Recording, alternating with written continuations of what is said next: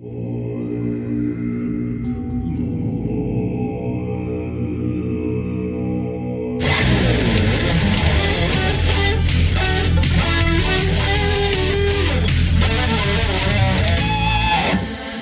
et messieurs, bonjour et bienvenue à De l'enceinte des Ribs. J'espère que vous allez très, très, très bien à la maison. Moi, ça va bien parce qu'aujourd'hui, on a une invitée fantastique, Marie-Ève Bernard, en fait, qui est naturopathe et enseignante de pleine conscience, ainsi que plusieurs autres choses qu'on va aborder plus tard. Mais avant tout, je vous présente celui qui est à quelque part entre le thé de cérémonie japonais et un sac de Doritos. Alexandre, bonjour. Bonjour, Monsieur Yann. Comment est-ce qu'on te retrouve aujourd'hui? Ah, Comment ah, ça ah, va? Ah, Aujourd'hui, ça Mm. va très bien. Mm. J'adore ça me déplacer dans la neige, pas de pneus d'hiver. Mais dans un autre ordre d'idée, Yann, Oui. euh, je suis allé voir euh, cette semaine, je suis allé au cinéma. oui.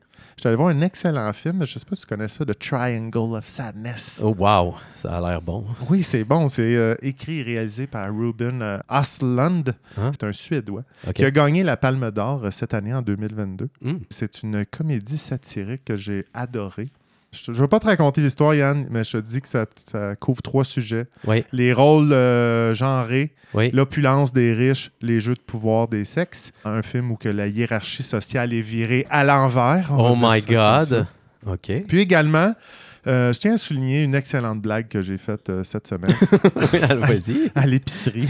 oui. J'ai rencontré notre amie euh, qu'on a déjà eu brièvement au podcast, c'est Hélène Leclerc. Oui. Je l'ai croisée à l'épicerie, puis elle m'a pas vu. Oui. Fait que je dis, je vais aller la voir, puis elle était occupée à sélectionner sur une tablette euh, des petits pots, là, comme de, de genre de d'ail écrasé ou peu importe. là. Oh là là. Puis j'étais un petit peu arrivé en arrière d'elle en billet, puis j'attendais qu'elle prenne son petit pot, puis je lui ai enlevé des mains par derrière. Ça aurait dû voir le regard de stupéfaction qu'elle m'a fait, puis le fou rire que ça a engendré après. J'ai trouvé que c'était une de mes meilleures blagues d'épicerie ever. que je vous su- suggère à tous, soyez original, soyez spontané, à l'épicerie, tout est possible. Mais surtout, allez-y avec des gens que vous connaissez. Idéalement. Mais ce serait un bon gamble d'essayer avec un inconnu. Je suis sûr qu'il y aurait aussi un, un Oui, c'est- regard de stupéfaction. C'est un bon travail de, de- de se sensibiliser, de, de vraiment regarder la vibe de la personne, puis faire comme je pense que cette personne-là est capable de le prendre. Je pense que je peux lui enlever le pot de confiture. Puis Directement elle va de pas la vouloir main. me tuer. C'est magnifique. Bonne Toi, blague. Yann, comment ça va? Ah, écoute, euh, à part que l'humain n'est un, qu'un vaste océan de, de désirs inassouvis, euh, ça va très bien, Alexandre. Quel, euh, quel euh, désir n'est pas assouvi?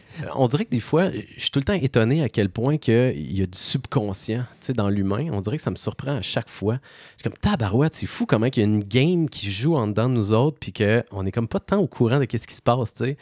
On pense qu'on catch tout, que ça va bien, mais il y a tout le temps comme cette espèce de deep océan-là en dedans de nous autres, de plein de, de forces qui viennent de nos blessures, de nos trucs d'engagement. Puis tu sais, des fois, tu vois des petites affaires popper, puis tu fais comme, ah, tiens donc. Puis des fois, il y a aussi l'inconscient collectif, tu sais, il y a la société. Puis là, à matin, là, c'est sûr que cet épisode-là va être diffusé plus tard, mais à matin, j'apprenais qu'il y avait un espion euh, chinois qui s'était fait pincer par la GRC euh, au Québec parce qu'il faisait de l'espionnage industriel avec Hydro-Québec. Oui, nice. Puis tu sais, yeah, super. Tu sais, je trouvais que il y a comme un grand inconscient. Tu sais, c'est quoi ça? Tu sais, pourquoi, pourquoi qu'on est là? Tu sais, c'est quoi, pourquoi que la Chine, elle envoie un espion venir copier des affaires, le retourner là-bas? Tu sais, pourquoi on n'est pas juste une Je- grande ouvert. famille Oui, avec une arc-en-ciel? On- Ça, je suis d'accord avec toi. Il y a une. Spread the love. C'est ça, Oui, exact. Il y a un côté idéaliste en dedans de moi qui est tout le temps un peu. euh, ça me ramène à terre. Ça fait que, ah oui, c'est vrai, il y a de l'espionnage industriel, puis tout le monde veut se tuer.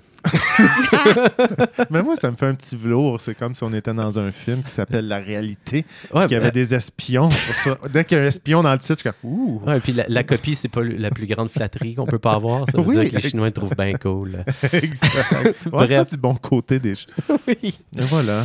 Alors, sans plus tarder, Oui. euh, accueillons Marie-Ève avec nous. Bonjour, Marie-Ève Bernard. Bonjour, bonjour. Comment ça va, toi? Hey, ça va super bien. Je suis contente d'être là avec vous autres. Tu T'es-tu déjà fait copier ou espionner, toi? Ouais. Ben, écoute, je sais pas. J'ai à part mon petit frère, là, que je me souviens, qui me copiait tout le temps quand j'étais, euh, genre, euh, ado. Ah oui, c'est un classique, ça. tu sais, euh, genre, je m'achète des Doc Martens. Il s'achète des Doc Martens. Ah, les cœurs. Ça, c'est sûr, c'est normal. Sinon, euh, je Pas que je me souvienne, en tout cas. Toi, t'avais-tu de la misère avec ça, copier le monde? Ou le monde te copiait? Ben oui, j'étais un fils, un enfant unique. Non, J'étais mais des seul amis, constamment. C'est sûr, là, ton frère, il va pas s'acheter la même robe que toi non plus. Non, mais euh, je me souviens que c'est ça, des trucs de même. Tu sais, mon frère était comme plus jeune, là, mais euh, effectivement. Sûrement qu'il y a des amis qui nous, co- nous copiaient. C'est sûr que ça arrivait quand on était jeune, ça. Ben sais, parce qu'il y a comme un effet de masse, là, genre, tu t'achètes de quoi, là, tout le monde veut ouais. ça, puis là, tu Moi, j'avais un ami qui, euh, qui en tirait un énorme plaisir de faire ça. Ah ouais? Ouais. il était nous content. en parler? Au, au secondaire, là, tu sais, il arrivait, puis, hey, voyons, non, des bien copieurs, j'ai la même affaire. Ouais. C'est. J'adore. Salaud. Là, je all right, OK. Hey, une autre preuve que le matériel n'est pas la clé. Hein? Effectivement, Voilà. effectivement. Voilà. Yeah. Marie-Ève, tu travailles avec les, les jeunes, justement, des fois, Oui, dans ton cadre de travail de- d'enseignante de pleine conscience? oui, exact. Comment tu fais? Parce que moi, je travaille avec des jeunes, puis il me semble qu'on est loin d'arriver à, Hmm, à enseigner de la pleine conscience. ouais. Comment tu fais pour c'est un mood? Attends, attends, attends. attends. Oh, faut que j'attende. Ok. Oui, vas-y. vas-y, Rembobinons, Alex. là. Explique-nous donc, là, pour le commun des mortels, la pleine conscience. Ah oui, oui. Là, d'où ça vient? c'est- C'est quoi T'as ça? appris ça d'où? C'est que c'est ça? Ça fait quoi? À Oui. quoi ça rime? Pourquoi qu'on s'y intéresserait? Ben, la pleine conscience, en fait, c'est basé sur des vieilles techniques qui sont tirées du bouddhisme, des choses comme ça, mais essentiellement, c'est vraiment une, euh, une technique qui est laïque. Puis euh, c'est sûr que ça implique beaucoup comme la méditation, mais essentiellement, c'est que ça aide les gens à revenir dans le moment présent en prenant conscience de leurs émotions, leurs pensées, euh, les gens autour d'eux, l'environnement, etc. C'est Puis- exactement ce que ça dit. On s'entend peut-être aussi un peu? Pleine conscience. Oui, c'est ça. Fait que c'est vraiment d'être pleinement conscient du ici maintenant. Parce que, tu sais, je sais pas, c'est ça, vous avez déjà remarqué, là, mais quand on pense, c'est très rare qu'on est en train de se dire euh, euh, Ah, regarde comme l'eau est belle dans mon verre. Tu sais, c'est plus comme qu'est-ce que je vais manger pour souper ou Mhm. pourquoi que je suis Pensée. dans le banc de neige euh, hier. Tu sais, quand on est tout le temps, on est dans le passé. Pourquoi j'en veux jump tellement, dans le Alex? futur. Oui, des trucs comme ça. exact. Exact, exact. Euh, fait que, tu sais, on est tout le temps en train de voyager de, des pensées dans le passé Mhm. et des pensées dans le futur. Ouais. Tu me confirmeras, Puis, là, je pense que c'est pas la première fois que je le dis. euh, penser dans le passé, Oui. c'est plus axé sur un peu de dépression, puis le futur, le- de l'anxiété. Oui, des fois, on dit que c'est ça. Les gens qui. Tu sais, il y a comme des types de personnalités où les gens vont plus retourner souvent dans le passé qu'aller dans le futur. Fait que c'est des gens qui sont plus mélancoliques, nostalgiques un petit peu. Les gens qui vont être plus axés vers le futur, c'est souvent des gens qui vont être plus anxieux. Parce que Mhm. l'anxiété, c'est le propre de l'anxiété, c'est souvent ça, c'est de s'imaginer qu'est-ce qui arrive si, qu'est-ce qui arrive si, puis là, de, de vraiment partir dans sa tête, euh, dans un, une éventualité qui, dans la plupart des cas, va jamais arriver, là. Mhm. Mais Ouais. on appréhende beaucoup le, le futur, ouais. Fait que là, on décroche euh, du passé, du futur, on est dans le moment présent. Puis pourquoi? Oui. Ben en fait, parce que ça a vraiment un effet, premièrement, très, très euh, apaisant. Donc, ça va vraiment beaucoup aider pour toutes sortes de situations, le stress, l'anxiété. Même dans certains cas, ça va aider les gens qui ont certains types de maladies, des troubles cardiovasculaires, euh, des douleurs chroniques, etc. Donc, ça l'aide vraiment. Des douleurs chroniques, Oui, ouais. oui. Il y a des recherches qui ont démontré que ça pouvait aider dans les cas de douleurs chroniques. Ouais. Ça va aider Yann pour son épaule, c'est ça? Bon, Yann, Ben ça moi, y est. je- je- je- j'étais un gros fan de John Kabat-Zinn qui, a- Ouais. qui a pas Yes. mal. euh, En fait, c'est vraiment le- comme ça. un peu le père fondateur de la pleine Ouais. conscience, c'est John Kabat-Zinn, exact. Ouais. Puis euh, je me souviens qu'il disait que, ben oui, dans certains cas, ça peut aider pour la douleur, mais ça l'aide surtout à ta, à ta relation avec la douleur. Mhm. Tu vas être plus capable d'accepter que ça, ça se passe. Fait que là, Ouais. ça prend une autre place en dedans de toi. Ça devient moins le main focus, tu sais. Exact. Ouais. En fait, c'est vraiment intéressant qu'est-ce que tu mentionnes parce que la, la pleine conscience, c'est pas comme un remède à ces conditions-là. C'est vraiment que tu changes ton regard sur ce qui se passe à l'intérieur de toi, comme par exemple dans le cas de la douleur, c'est pas que tu vas nécessairement avoir moins mal, Mhm. c'est que tu- ta façon d'aborder la douleur va être changée en changeant euh, comment tu, tu l'abordes, comment tu la regardes, comment tu la... Il y a plus grande acceptation, est-ce que tu dis- euh, dirais ça dans ce sens-là? Ben, c'est vraiment plus, tu sais, parce que, mettons, exemple, si tu as mal, souvent, tu sais, ça va être comme, ah, c'est lourd, je suis tannée, je suis plus capable. Puis là, on se met à mettre un emphase vraiment Mhm. très grande, mais avec un aspect qui est très négatif relié à la douleur, alors que en, es- en essayant d'appliquer des techniques de pleine conscience, on va vraiment apprendre à avoir un certain détachement face à la douleur. La douleur, elle va être encore là, mais vu qu'on n'est pas comme dans la douleur, puis tout en train d'alimenter ça, on prend comme un certain recul. Ouais. On prend comme un rôle un peu plus d'observateur face à la douleur, fait que ça change notre relation à on, cet aspect-là. on évite les extrêmes du roller coaster émotionnel. C'est comme euh, les émotions, toi, Ouais. justement, là, trop, trop d'emphase sur la douleur. Fait que le, le pic euh, négatif, même à la limite, euh, on modère un peu l'excitation des choses qui peuvent être temporaires. Est-ce qu'on peut aller là avec la pleine conscience? Euh, disons que le roller coaster, il va tout le temps être là. Mais on peut que l'aplatir un peu. Je sais pas si on l'aplatit, mais en tout cas, on fait que la ride est pas mal plus fun. OK. Je pourrais dire. Puis, des, des fois, ça permet de, de- de mettre un pied en dehors du, du wagon, tu sais, puis de le regarder plus aller, tu sais. Ouais, ou tu sais, carrément, des fois, c'est comme si on peut se- un petit peu se sortir du wagon pour voir, Ouais. justement, comme en observateur, un peu plus sur qu'est-ce qui se passe. Moi, j'aime beaucoup l'image qu'on est comme plus un observateur de ce qui se passe Mhm. plutôt que complètement euh, trop absorbé par l'expérience. Puis c'est pas quelque chose de, de négatif, ça fait pas que tu vis pas tes expériences ou whatever. Ouais, tu deviens comme tellement zen que tu, tu, tu Ouais, de gomme, souris plus. y a rien qui tu- me ouais, dérange. plus rien qui me dérange. Aucune émotion. Non, c'est vraiment Moi, je- pas ça. J'ai un ami m'a souvent répété cette phrase-là que j'aime. Tu peux pas être euh, euh, celui que tu observes. Je veux dire, dans le sens que tu sais, tu parles d'un pas de recul pour être observateur. Je veux dire, t'es pas tes pensées, c'est tes écoutes. Là. Mhm. Ouais, c'est une bonne façon de, de se décaler un peu. Ouais, un petit peu, ouais. c'est Ouais. ça. Là. C'est comme, Ouais. qui parle? Là, puis des fois, tu fais des. Tu ferais ça comme test là, quand ça spinne dans la caboche, je fais comme, qui parle? Puis là, zoup! Ah, Il y a un intéressant. silence qui se fait là, quand même automatique. Là.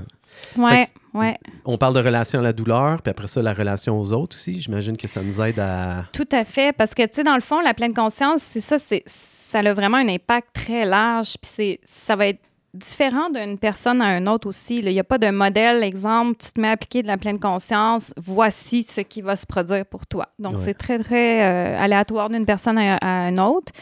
Mais c'est sûr que ça t'aide à transformer, un, ta relation à toi-même et aussi ta relation aux autres. Sais, comme entre autres, avec les enfants, ce qui est vraiment intéressant, un des principes fondamentaux de la pleine conscience, c'est la bienveillance.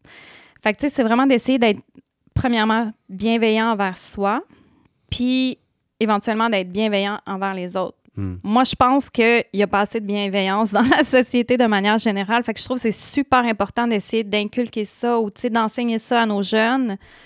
Premièrement, en, étant comme justement plus bienveillants envers soi. Puis s'ils sont plus envers soi, inévitablement, ils vont être plus bien- bienveillants avec les gens qui sont autour d'eux, tu sais. Ça, ça se passe euh, one-on-one avec les kids ou tu arrives dans des classes d'école? Comment tu fais? Parce que moi, je trouve que c'est de la magie. Oui. Parce que souvent, quand j'arrive dans un endroit avec plein de kids, c'est le bordel total. fait que si je suis juste capable de les asseoir, c'est incroyable. Ah, ben oui, mais Fait je t'entends, c'est, c'est tellement vrai. Euh, ben écoute, c'est. Je fais des séances one-on-one de pleine conscience avec des jeunes. Puis euh, j'en fais aussi dans les écoles, dans les classes. Fait évidemment, les jeunes, tu sais, si on arrive puis c'est très, très théorique ou trop, trop euh, pratique, un, un enfant, mettons, de, de 10 ans, là, tu peux pas lui demander de s'asseoir là puis de méditer ouais, pendant va 10 minutes. Oublie là, ça. sûr. Fait que euh, moi, je passe vraiment beaucoup par le jeu. Fait que, tu sais, je vais les amener dans un genre un peu d'histoire ou de jeu. Euh, là, on va, je vais instaurer des techniques de respiration à travers ça ou, euh, exemple, Ah. on va mimer une vague, puis là, on respire à travers ça.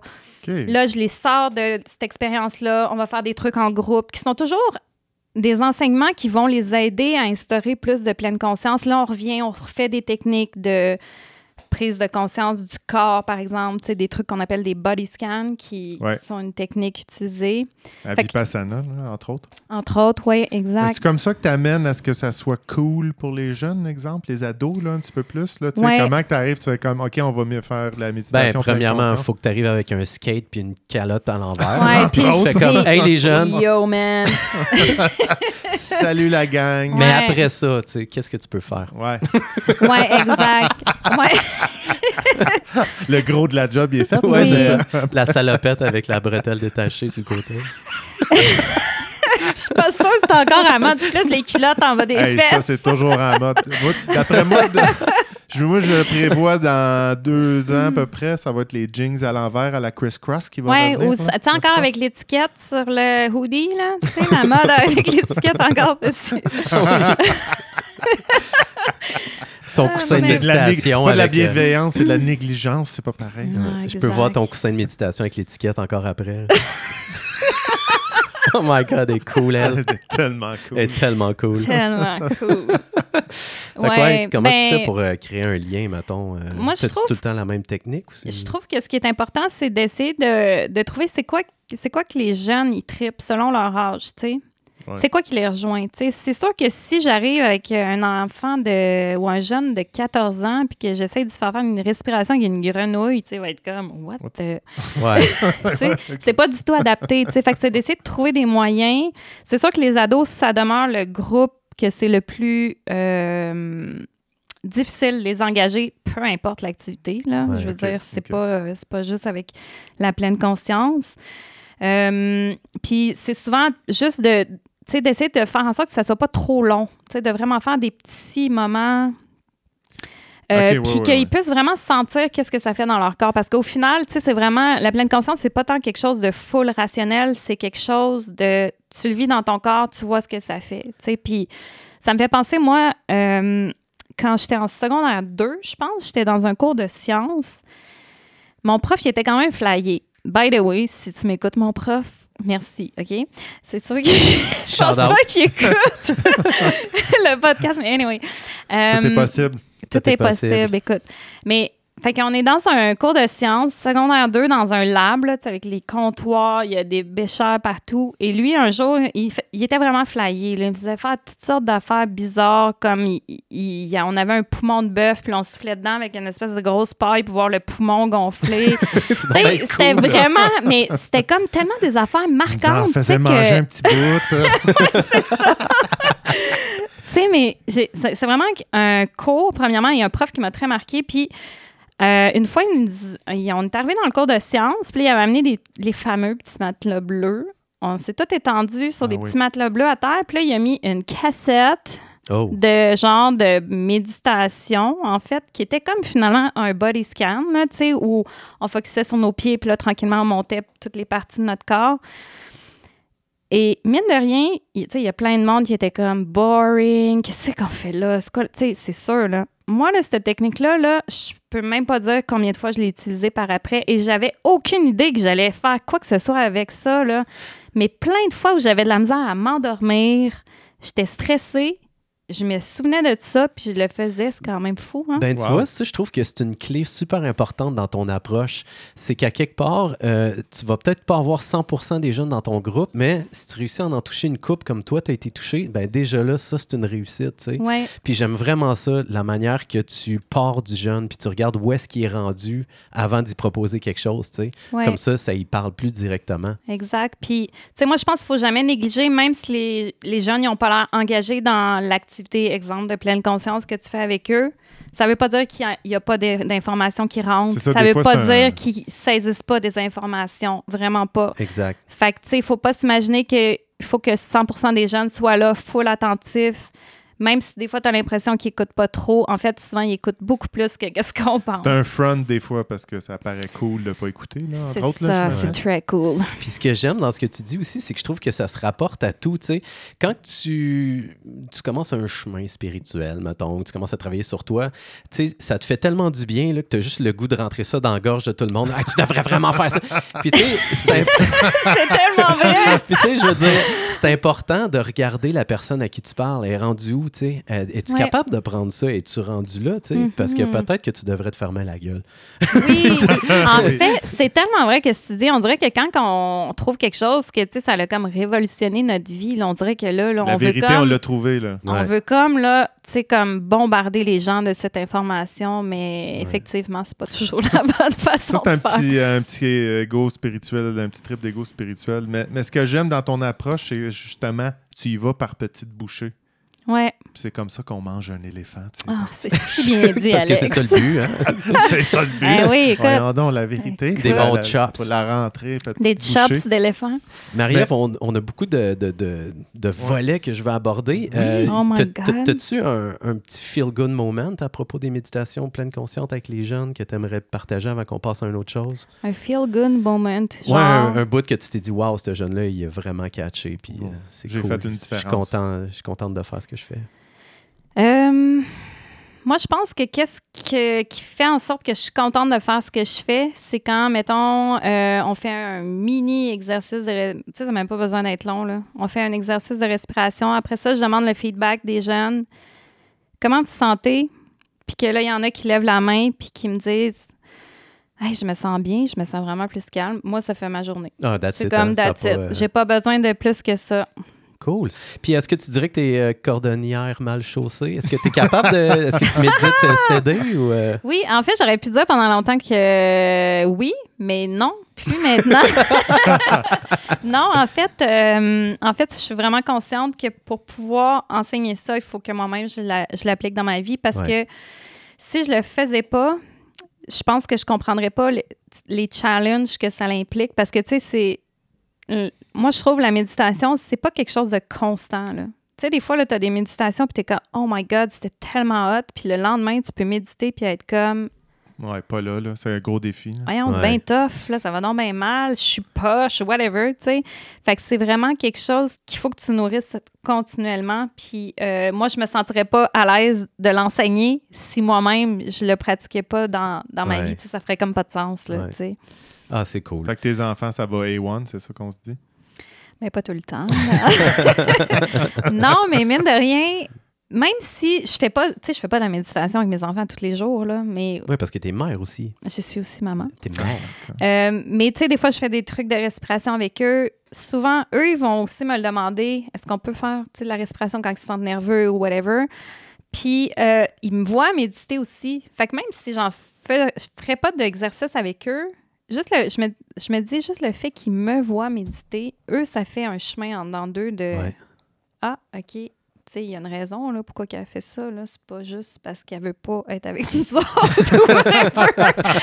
non, je. C'est c'est pas pour avoir l'air cool devant tes enfants. Non, plus. non, non, tu sais. Puis, euh, en tout cas, vous essayerez ça là, quand vous aurez des enfants. Mais méditer, tu dis à ton enfant, je m'en vais méditer, je reviens dans 10 minutes.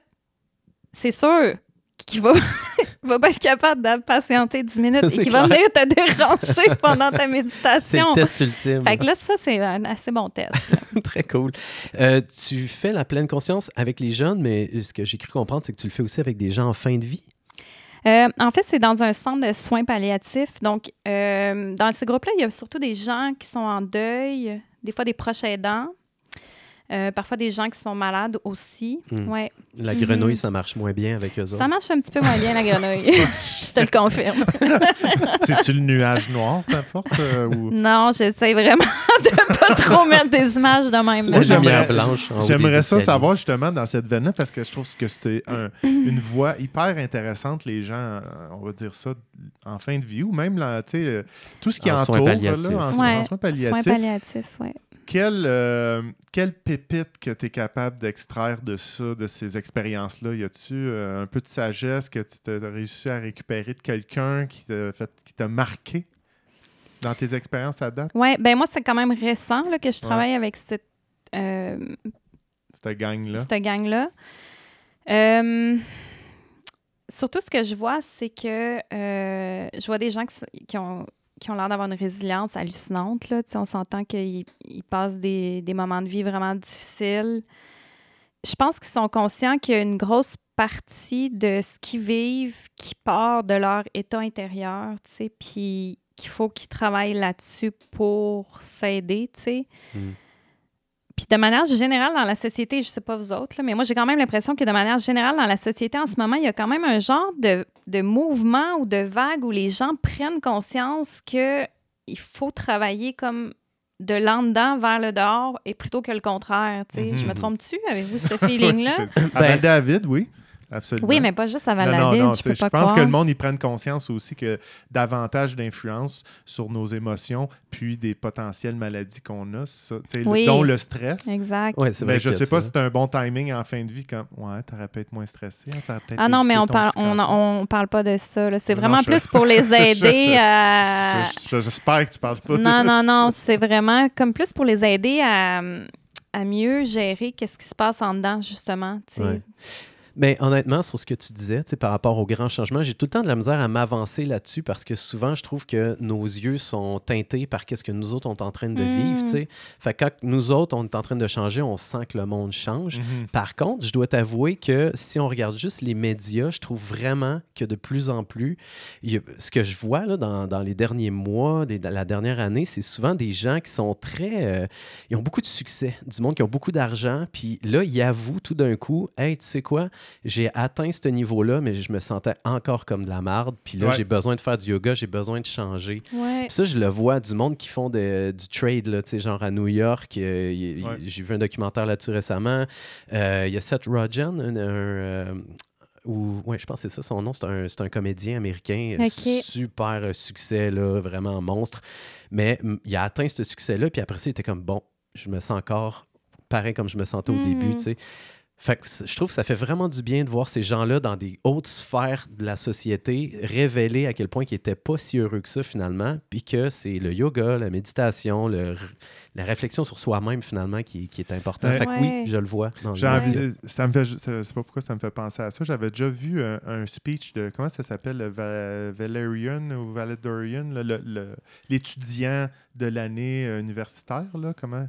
Je sais qu'il y a le Valerian Steel dans euh, Games of Thrones. Il y a aussi la valériane qui est une plante. Bon, euh, écoute, on fera des recherches, je reviens là-dessus. C'est celui qui est nommé l'étudiant de peu importe l'université. Fait que c'est quand même d'un titre qui est quand même prestigieux. Là. Ouais.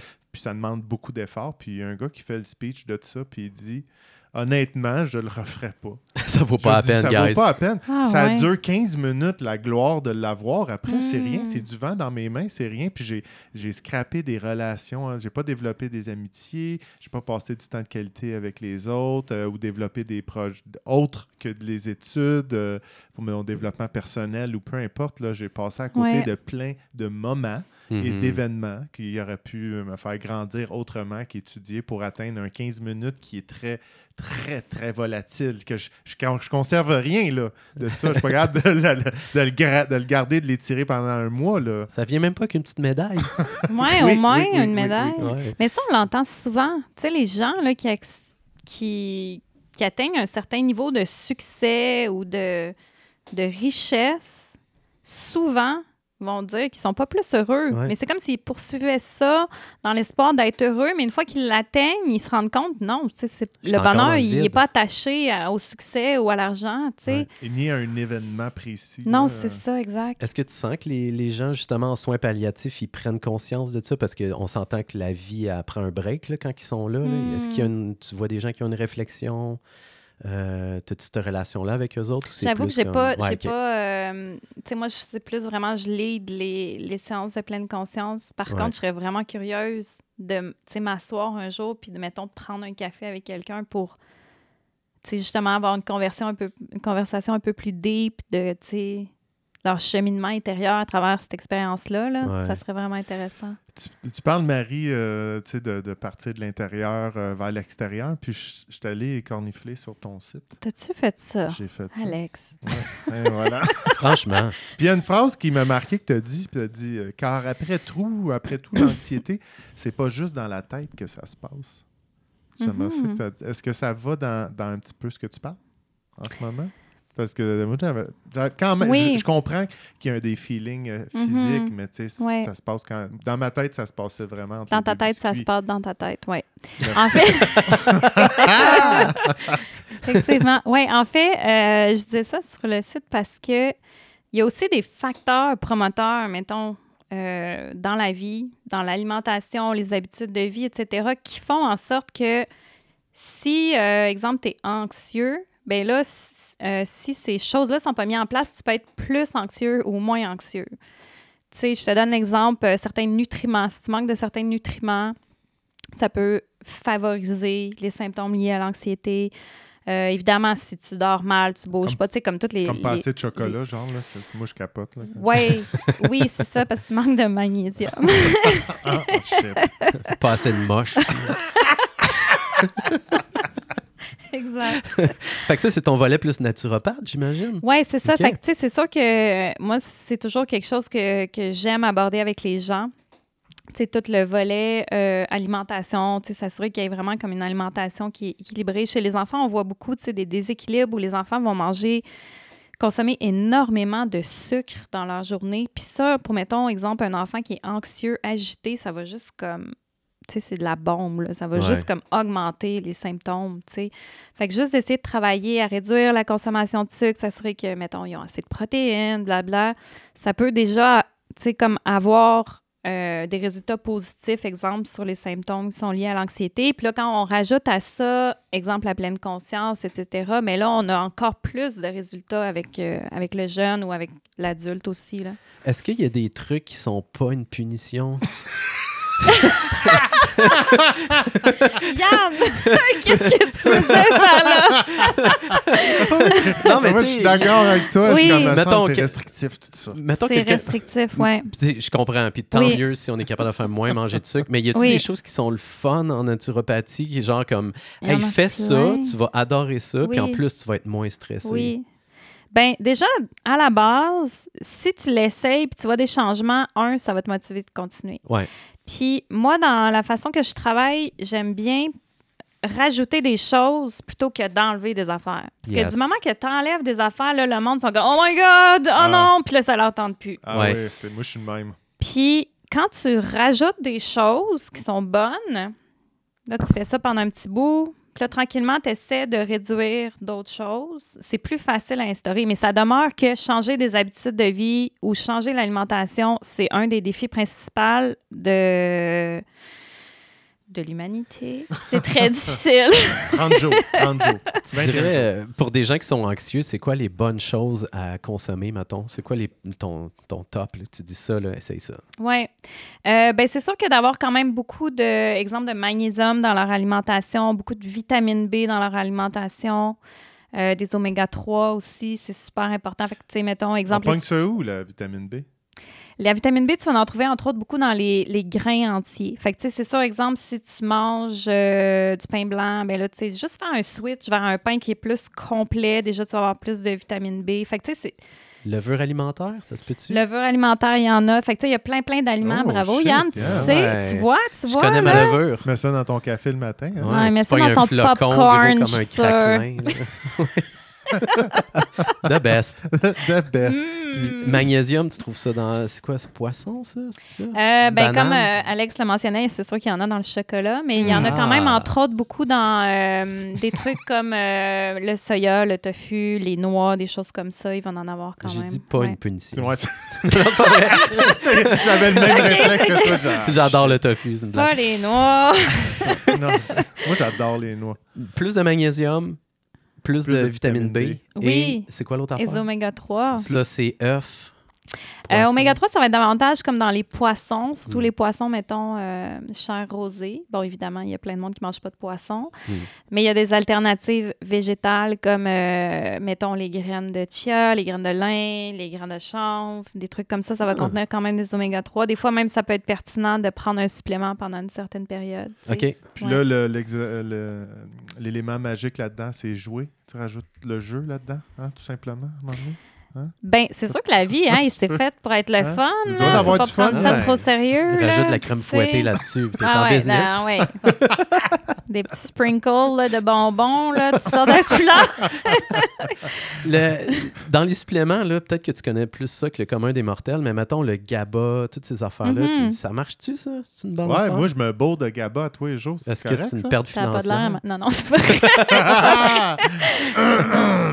Euh, ben, moi, j'avoue là, que je travaille pas beaucoup avec les acides aminés. Je préfère vraiment travailler avec les plantes parce que la plante, tu sais, mettons un acide aminé, c'est quand même quelque chose qui a été modifié, tu sais, processé en. Je Ok, ça, je on parle de, On de, parle de de pilules, Oui, ça? comme le, le GABA, par exemple, Ouais. tu sais, c'est un acide aminé, puis euh, ça va comme... euh, c'est ça. Dans le fond, c'est comme quelque chose qui est extrait en laboratoire. Tu sais, mettons comme l'exemple, la L-théanine, c'est un acide aminé qui est souvent utilisé pour euh, justement l'anxiété euh, puis des choses comme ça. Euh, moi, personnellement, j'aime mieux travailler avec des plantes parce que c'est comme entier. Tu as toute la plante. Puis je trouve que ça a comme plus un effet régulateur. C'est une préférence personnelle. Il me semble que manger de l'ortie, c'est rough un peu. Oui, mais euh, tu peux faire un petit pesto d'ortie, c'est full bon, hein? Really? C'est très bon, pour vrai. Alex, tu me crois pas. OK, printemps prochain, on fait du pesto d'ortie. Excellent, ça.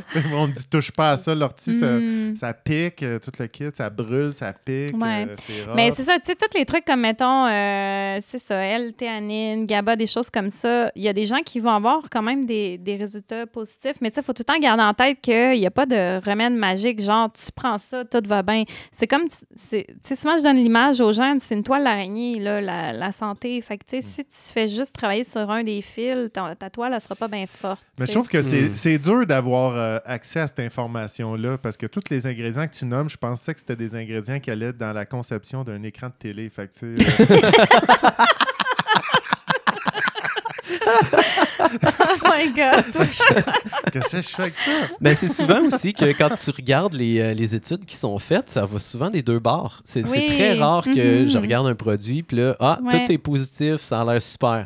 Ouais. On dirait que c'est tout le temps deux côtés. Il y a du monde qui Oui. dit ça fait rien pantoute, prends pas ça. Puis l'autre côté, Ouais. c'est comme ah, c'est super bon, ton Ouais. corps l'assimile. Oui. Puis, tu sais, il faut garder en tête que ce qui marche pour quelqu'un, ça va pas marcher pour 100 des gens. tu sais. Mm. Fait que c'est vraiment comme. C'est ça. Il y a quand même un aspect. euh, individuel à n'importe quelle approche que tu vas faire. Tu sais, exemple, la pleine conscience, même s'il y a plein, plein de monde que ça fonctionne super bien, il y a quand même des gens que ça va pas les rejoindre, puis ils vont pas tant avoir de, de résultats, puis c'est correct. Il y a plein d'autres choses qui vont fonctionner pour ces gens-là. Comme arrêter de prendre la poudre. Ouais, c'est sûr que ça peut aider. bon point. Un étape à la fois, c'est ça qu'on dit. Une étape. Fait que, ouais, vas-y, Yann. ben, je- tu voulais-tu conclure? Non, tu non, je m'allais dire parfait. naturopathe, 12 ans de naturopathie. euh, Mhm. T'avais une vie avant ça? C'est un peu là que tu voulais aller, mon Yann? Ben oui, certainement. Tu, tu nous as dit que tu as fait du euh, tree planting pendant 10 ans. Ben ouais, On tu parlait de résilience en temps de vie, euh, en temps de mort. euh, Pourquoi 10 ans? Moi, j'ai tout- tu toutes le- les personnes que je connais qui ont fait du tree planting, ça a été un an à trois ans max Ouais, d'été. ouais. Toi, t'as fait ça 10 ans de temps. Ben ouais. C'est fou, hein. Des fois, je pense, je me dis, my God, comment j'ai. Pourquoi? Moi fait que t'es encore demande. en- en- capable de marcher? Oui, mine de rien, j'ai pas trop de problèmes euh, physiques. Fait que ça, c'est cool. Pourquoi 10 ans? Ben, euh, honnêtement, la première année, là, quand j'ai fini, je suis partie de là, j'ai dit plus jamais. Voyons donc, c'est quoi l'idée? Euh, C'était bien trop tough, non, non. Tu as là- juste fait ça la première année? Parce que moi, tous les gens qui font Euh, du tree planting, à chaque fin d'année, ils se disent c'est la dernière. Oui, non, non, effectivement. mais la, la dernière, c'était comme vraiment. La première, c'était comme vraiment là. No way que je refais ça l'année prochaine. Ouais. Puis là, sais, évidemment, ça se dépose à travers la- le temps. Puis là, je me dis, bon, là, ça serait un peu nono que j'avais fait ça juste une année. Puis tout le monde m'avait dit, la première année, tu fais pas d'argent. Faut que au moins tu retournes une autre année. Fait que là, j'ai décidé de faire ça. Puis là, je me suis mis à faire vraiment plus d'argent.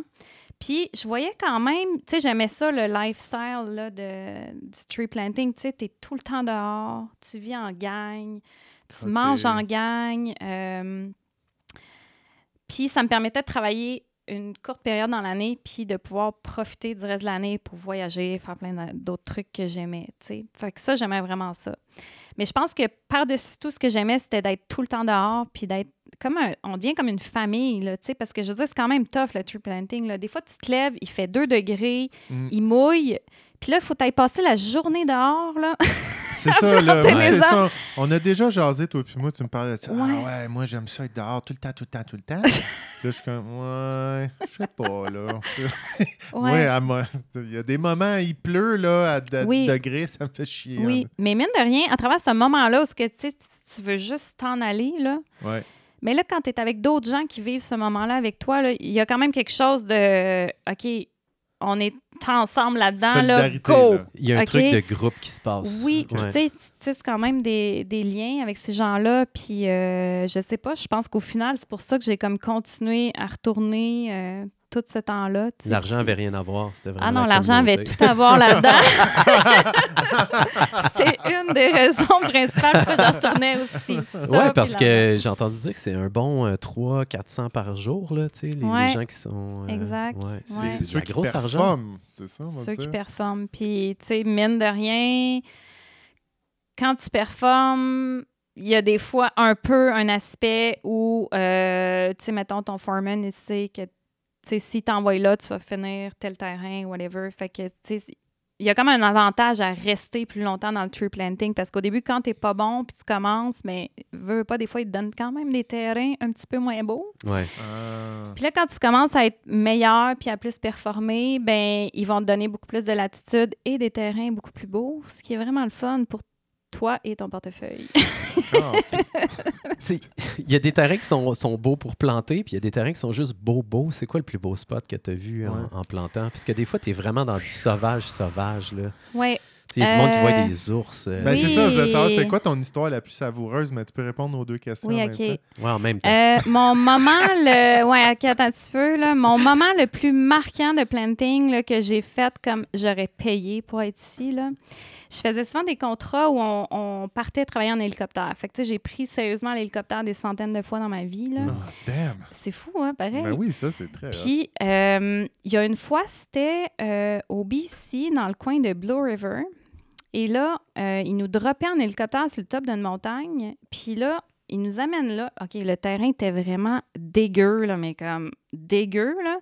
Puis quand ils droppent sur le top d'une montagne, l'hélicoptère fait juste comme à côté ses, euh, blades, là. C'est, ben, pas ses blades, Ouais, mais C'est c'est patin. ski en dessous sur un genre de truc qu'ils ont construit à main là, avec des, des arbres. C'est vraiment sketch.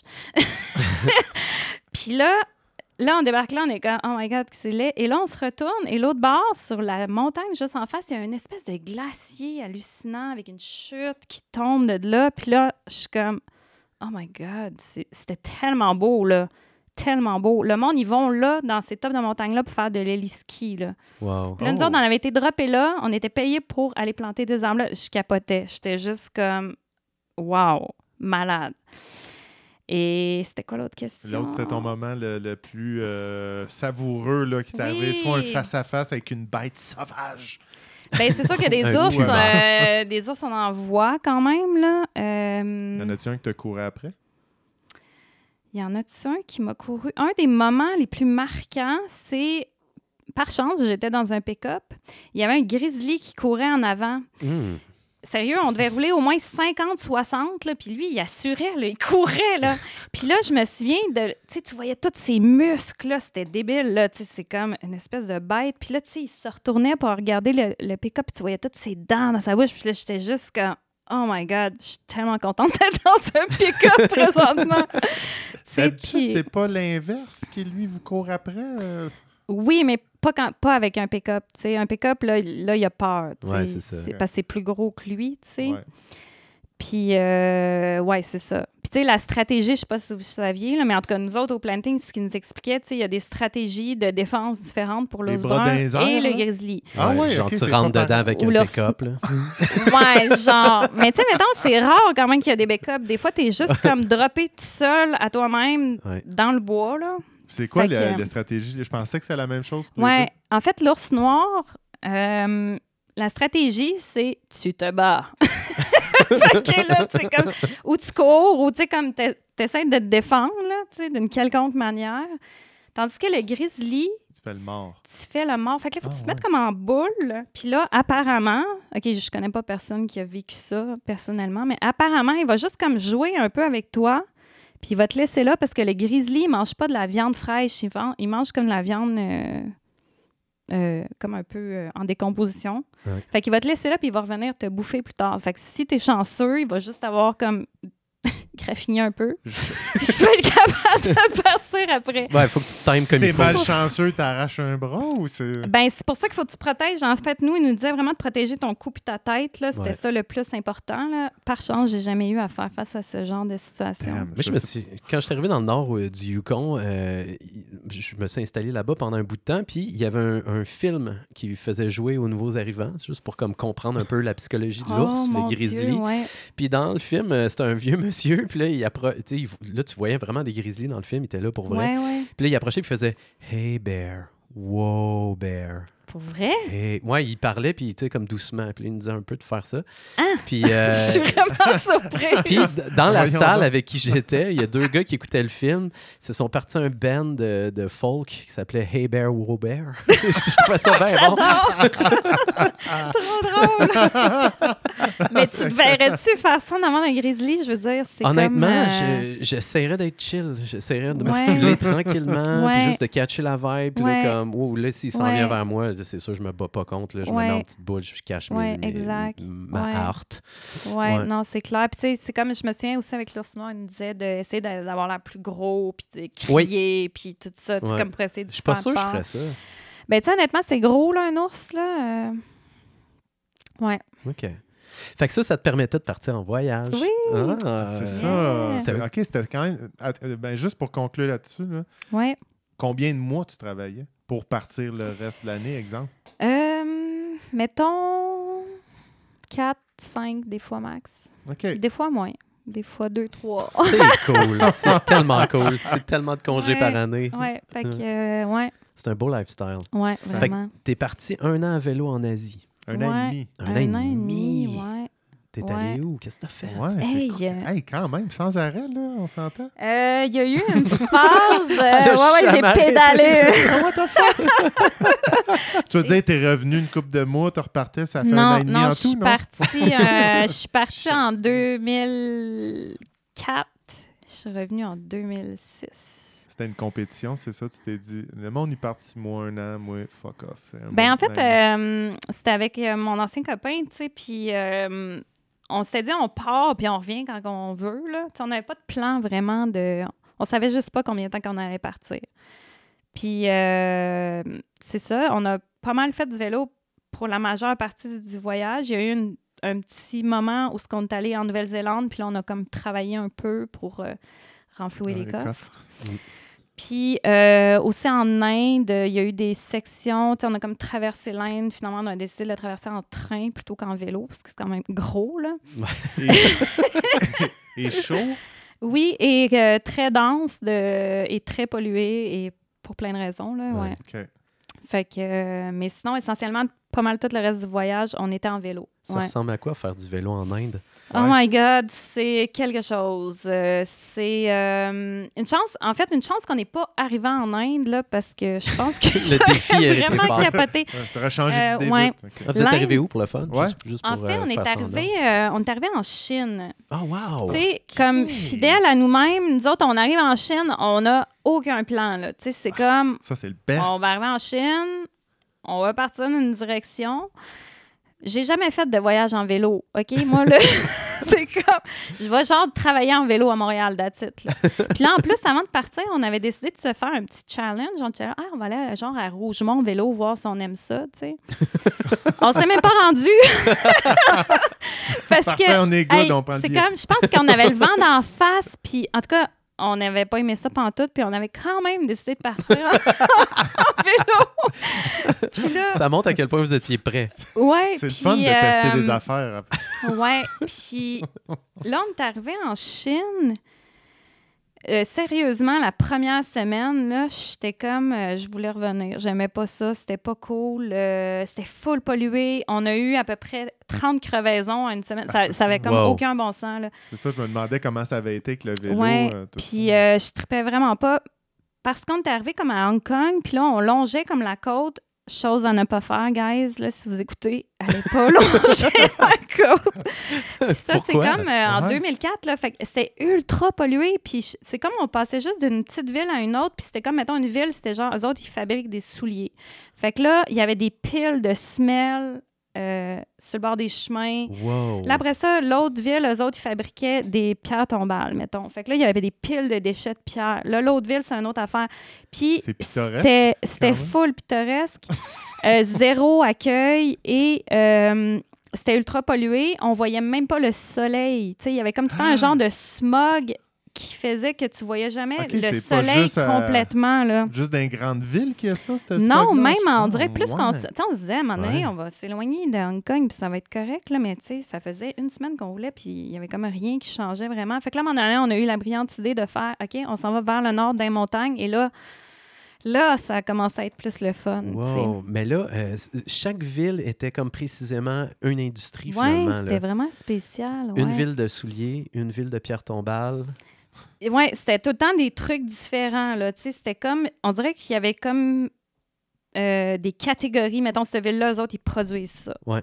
Puis là, après ça, c'est- l'autre ville, c'est une autre affaire, puis Ah, etc. ça fait- tellement ouais, une façon différente de vivre. là. C'est Ouais. vraiment spécial. T'imagines, tu habites Ouais, dans, un, ouais. dans un village puis tu fais juste une affaire.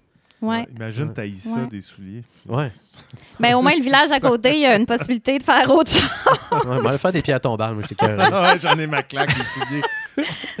Fait que vous traversez la Chine, Ouais. Vous Vous êtes. euh, vous avez- Ouais, ouais, vas-y. puis là, vous ramassez. euh, En fait, on a traversé la? Chine. Après ça, on a traversé, euh, ben, traversé la Chine. On était déjà à Hong Kong, fait c'est comme plus au sud. Euh, on a comme, tu sais, viraillé dans les montagnes dans ce coin-là. Après ça, on est allé au Vietnam, puis là, on a tout descendu. Le Vietnam, c'est un pays qui est très long, là, qui longe euh, Ouais. l'océan. On a tout descendu le Vietnam. Euh, moi, ça a été vraiment mon pays coup de cœur euh, en Asie. J'ai tellement trippé. Euh, les gens sont super fins, super accueillants, c'est beau. Euh, puis après ça, on a traversé au Cambodge, on est allé au Laos, en Thaïlande. Ouais. Toujours en avec. vélo. Ah ouais, ok. ok. Toujours Ouais. avec le même vélo? Toujours avec le même vélo. Puis tu sais, là, me connaissant en 2004, moi, j'ai pas investi de, tu sais, comme Ouais. 5000 pièces dans un vélo. Je me suis acheté un vélo en spécial. C'était- ma question. Comment tu évaluerais ton vélo? De marde, moyen ou excellent? Euh, ben, il était quand même pas pire, sérieux. Là. Puis, tu sais, by the way, j'ai encore ce vélo-là chez Ah, nous. Je suis comme pas crème. capable de m'en départir. Il un va- CCM du Canadian Tire. C'était un. euh, je, me- je pense un marin, je me souviens. Puis là, on les avait peinturés parce qu'on voulait pas se faire voler. Mais l'affaire qu'il faut savoir, c'est que, exemple, en Chine ou en Asie, là, tu pourrais laisser ton vélo là pour la nuit. Il n'y a jamais personne qui va partir avec. ouais, c'est dans la culture. hein. C'est vraiment, on dirait, que c'est pas dans leur culture de Mm. voler des affaires. Surtout les vélos. Ils volent quoi, les armes? Je sais pas c'est quoi qu'ils volent. c'est ça, ils doivent voler de quoi. Les armes errantes. Ouais, fait que euh, oui, puis tu sais, c'est pas- qu'il y a eu plein de challenges euh, techniques au niveau des, euh, des vélos, tu sais. Ouais. Mais honnêtement, on a eu full de crevaisons en Chine, puis après ça, là, on- il y en a presque plus. Je sais pas, il y avait comme beaucoup de vitres sur le bord des, des chemins. Puis, En ouais. Asie du Sud-Est, es-tu rendu jusqu'à Malaisie, dans le fond? Est-ce que vous avez descendu? On était, euh, oh non, c'est ça. À partir de, la, de la Thaïlande, là, on est parti, euh, on a volé jusqu'en Nouvelle-Zélande. OK. Là, on a fait un petit peu de vélo, on a travaillé là-bas, puis après ça, on a volé jusqu'en Inde. Puis nous, on avait vraiment un but précis, ben deux buts précis en Inde, en fait. Le premier, c'était d'aller euh, au Ladakh, qui est comme une, un- une région de l'Inde où les Himalayas passent. Fait que là, on voulait vraiment aller là. Beau petit coin en vélo, ça? Hey, écoute, tu sais, pourquoi faire simple quand tu veux faire compliqué? Des fois, j'y repense, je me dis, my God, je peux pas croire que j'ai fait ça. Sérieux, là? C'est une chaîne des- d'excellentes décisions. Écoute, sérieusement, des fois, tu peux passer quasiment une journée à monter, là. Ah, Ah, ben, à, à- à chaque fois que tu as dit ça, comme en Chine, comme Ah, là, on a longé la côte, ne faites pas ça, on s'est dirigé vers les montagnes. Je fais, ah, T'avais mal aux cuisses, je sais ça. Puis la, la fourche a bien été à un an et demi. Moi, je vous ai fait un mois, puis Ouais. je capotais. Là. Euh, ouais, non, quand même. C'était pas super. En fait, je me souviens de m'acheter les, tu sais, les beaux petits Les leggings. là, t'as les pas le choix. cuissards padés. T'as Hey, pas non, le mais choix. sérieux, je les ai flushés au bout de, Hein? de pas long, là. En fait, on est même parti avec quatre sacoches, plus un autre genre de sac qu'on mettait sur le rack en arrière. Ok, Puis- oui, oui, oui. Je me souviens que quand on a traversé au Vietnam, on s'est départi de deux sacoches. On trouvait que c'était on a trop de stock, fait qu'on a comme on en a souvent Ah, comme rendu ça plus minimaliste. Puis le, le fameux petit legging là, ça m'énervait. J'avais chaud, j'aimais pas ça. Ah, ta, ouais. ta selle, elle était petite ou grosse, coussinée? C'était bien normal, honnêtement. C'était pas. euh, Ah, t'as un derrière d'or, je veux Ouais. dire. Non, Moi, non, je- mais attends, j'ai eu mal au cul par moment. Là. Hey, man, moi, je me suis battu contre mon identité. là. C'est comme si la première fois, je portais quelque chose d'aussi laid, là, les shorts padés. Puis j'étais comme, Ah, j'ai- pas, pas le choix de faire ça. Si je faisais pas ça, j'a- j'avais le cul qui. Mais je pense qu'à un moment donné, ton Ouais. cul s'endurcit. Là, Ah, peut-être. C'est ça, mais t'as-tu Ouais. un délai de temps? Que tu sais que tu, euh, au bout d'après deux mois, c'était fini? ou- Ben, moi, je dirais que probablement au bout d'un ou deux mois, ça allait vraiment mieux parce que c'est justement, ça a tombé avec le moment où on s'est départi plein, plein de stock. Et la Ouais, formation de pleine conscience, bien sûr. Je faisais pas de pleine conscience à ce moment-là. ça m'aurait vraiment aidé. ouais, Ça aurait aidé le processus. Eh ben ouais, oui. Donc, ça nous amène à. Ça ressemble à quoi l'Inde en vélo, finalement? Oui. L'Inde en Tu vélo. dans le coin de l'Himalaya. Oui, euh, l'Himalaya, ben ça, c'est sûr que quand tu vas dans le Ladakh puis tout ça, c'est pas représentatif de, de l'Inde. C'est vraiment très, très différent. C'est des montagnes, c'est pittoresque, c'est la campagne puis tout ça.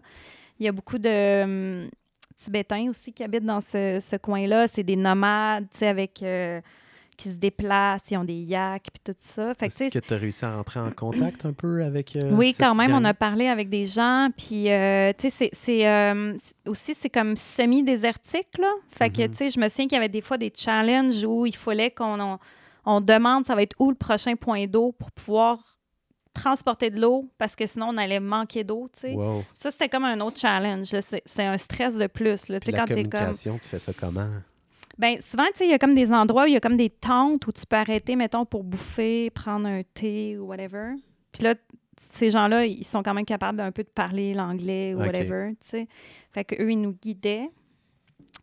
T'as-tu Euh, T'as-tu remarqué, parce que moi j'ai déjà un ami, un ami qui m'a parlé de ça, puis euh, moi je l'ai plus ou moins vécu parce que j'ai pas eu. Non, je l'ai vécu quand même. Là. Le monde sont davantage ouverts à toi quand tu es en vélo. C'est complètement différent. Honnêtement, là, moi, je, je pense que je serais plus jamais capable de partir comme euh, en autobus ou. Oui, les gens, un, sont beaucoup plus. Ben, un, tu as beaucoup plus de contact avec les gens parce que, un, tu peux arrêter n'importe où. Puis, c'est comme Ouais. si ton expérience est, est amplifiée parce que là, tu as les sons, les odeurs. Euh, tu peux arrêter où tu veux. Tu sais, le nombre de fois, c'est sûr que ça vous est arrivé, tu es en autobus, puis là, tu es comme Ah, Jane! ah! Puis là, tu t'aurais voulu arrêter, mais tu peux pas. En vélo, tu peux, là. Ouais. Tu sais, Puis nous autres, on campait, là. Fait que c'était comme, OK, on arrête ici, on campe ici. Tout le long, vous avez campé? Ouais, pas mal tout Ben, en le long. majorité, dire, vous Oui, des fois, on dormait dans des, des hostels ou euh, des fois chez des gens. Mais de manière générale, ouais, surtout, à part, mettons, au Vietnam, là, on campait pas trop parce que, tu sais, il y a encore beaucoup de mines sur les terrains et tout ça. Mais, euh, ouais, exemple, en Inde, au Ladakh, on campait tout le long, là. Puis ouais. quand tu allais chez des gens, ça ressemblait à quoi? T'as-tu euh, rencontré des gens? Ah, moi, je, moi, c'est, moi, je suis vraiment quelqu'un qui aime le monde. Fait que ça, c'était comme, j'aimais vraiment ça, là. Ouais. J'ai un souvenir, entre autres, au Ladakh, où on avait comme arrêté quelque part. Je sais pas trop ce qu'on faisait. Puis là, il y avait une madame avec son fils qui était venue euh, nous parler. Puis là, de fil en aiguille, ils nous ont invités à manger. Là, on s'entend, là, eux, ils parlent pas anglais. Moi, je parle pas euh, ladaki ou je sais pas trop c'était quoi leur langue exactement. Puis là, on communique avec des gestes. De fil en aiguille, on a dormi chez eux. Puis je me souviens d'avoir correspondu avec son fils pendant un petit bout, genre, euh, on s'écrivait des lettres, on se donnait des nouvelles, euh, il nous envoyait des fois des photos. En tout cas, c'était vraiment une super belle rencontre. euh. Moi, ça, c'est comme ce que je préfère le plus en, en voyage, honnêtement. Ces moments-là, on dirait que c'est Ouais. des bouts où est-ce que ça te redonne confiance en l'humanité. Tu Oui. t'es comme, c'est donc ben hot. Puis j'aimerais tellement ça être capable de redonner autant que j'ai reçu quand j'étais sur le pouce ou comme dans Ouais. des voyages comme ça. Je suis comme ça, où les gens qui arrivent au Québec, là, tu sais, puis qui voyagent, puis je veux faire comme, hey, viens-t'en dans ma cour. Mm-hmm. Ouais. Ou, euh, tu sais, on dirait que de notre côté, ça arrive moins. là, tu sais. Ouais. Il y a moins de, de Ben, tourisme. Je pense que je l'avais déjà compté un petit peu euh, au bout d'un moment donné. Je suis arrêté une station d'essence à Tremblant, puis il y avait un Chilien qui était là, puis qui était comme un peu désemparé. Il demandait euh, c'est quand le prochain autobus? Il demandait au caissier c'est quand le prochain autobus qui, qui- s'en vient? Puis j'ai dit Hey, t'arrives d'où Ah, J'arrive du Chili, je m'en vais chez un ami. Viens avec moi, je vais t'amener direct ami. ah, that's Ah, it. trop cool. Tu sais, je veux dire, le monde, ils le font. Je l'ai eu plein de situations de même en voyage. Ça me, ça faisait juste plaisir de le faire. Ouais. Ah ouais. Même chose pour moi. Quelqu'un qui fait du pouce, je le ramasse. Puis après Ouais. ça, c'est comme, hey, je tu t'en vas où? Tu sais? Puis ça- je fais le petit détour. là, je m'en vais le porter. Puis c'est comme, hey, Mhm. ça l'aide tellement. Tu sais. Ah oui, Vraiment. Puis, tu sais, des fois, ça peut être des trucs, euh, tu sais, vraiment, euh, je sais pas, moi, l'autre fois, je voyais une vieille madame qui revenait de l'épicerie avec son truc, là, puis son sac, puis je pense qu'il mouillait en plus. Tu sais, j'ai comme arrêté. Euh, Je veux dire, elle vient pas d'un autre pays ou whatever, mais c'est quand même quelqu'un de ma communauté, puis tu sais, Je trouve que c'est important qu'on soit ouvert à ce qui se passe autour de nous pour euh, prendre soin des uns des autres. Dans le fond, c'est ça la bienveillance aussi. Ben oui. C'est, full important. Il n'y en a pas assez. Puis, tu sais, je me suis quand même questionné, exemple, dans cette situation-là, j'arrête-tu, j'arrête pas, j'arrête, là, fuck off, ça me tente Ouais. Puis, après. Honnêtement, même pour les gens les Ah plus ouais. égocentriques, c'est prouvé scientifiquement que ça te ça t'apporte un immense bénéfice Mhm. d'aider les gens parce que c'est c'est- il y a quelque chose qui, qui- qui a été calculé par rapport à ça. Ouais. Ouais, c'est genre, thérapeutique. ça l'aide. Ouais, c'est thérapeutique, de faire ça. Marie-Ève Bernard, Yes. c'est déjà la fin. Oh Euh, les gens qui veulent avoir des services en na- naturopathie et euh, en pleine conscience, Oui. où est-ce qu'ils vont? C'est quoi ton site? Euh, en fait, je suis en train de faire un site, euh, un deuxième site. Anyway, ils peuvent aller sur le site marie-evbernard.com. Oh, facile. Yes. OK. Puis ton deuxième titre, il va s'appeler comment? En fait, c'est lui que je vais tout rediriger vers ça. Ah, that's it. C'est donc bien simple. Ouais, euh. facile. Mon nom, c'est se le nom de casse mon la site. tête. Ben voilà. Yes. Hey, merci d'être passé à de l'enceinte des Ribs. Ah, merci tellement. C'était vraiment le fun, les fait un boys. plaisir. Alexandre, Yann, on se voit la semaine prochaine. absolument. Au revoir tout le monde. À bientôt.